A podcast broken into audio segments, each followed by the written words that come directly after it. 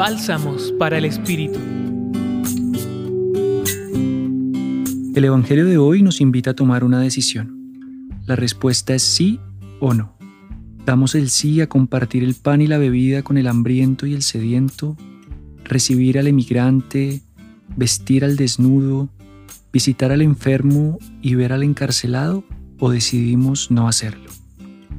La respuesta es sencilla, sí o no.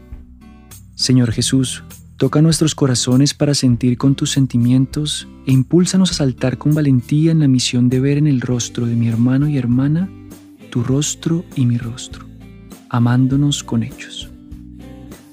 Hoy los acompañó Carlos Felipe Prieto Bolaños del Centro Pastoral San Francisco Javier de la Pontificia Universidad Javeriana.